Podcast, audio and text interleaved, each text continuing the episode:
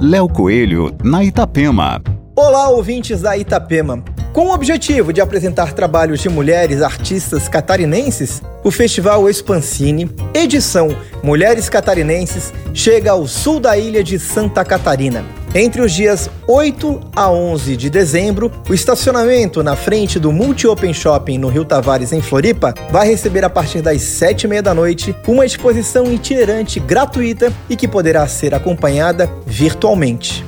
Segundo Thaís Alemani, produtora cultural e audiovisual e coordenadora do projeto, a ideia é dar visibilidade para a produção feminina catarinense de diversos segmentos e valorizar a cultura.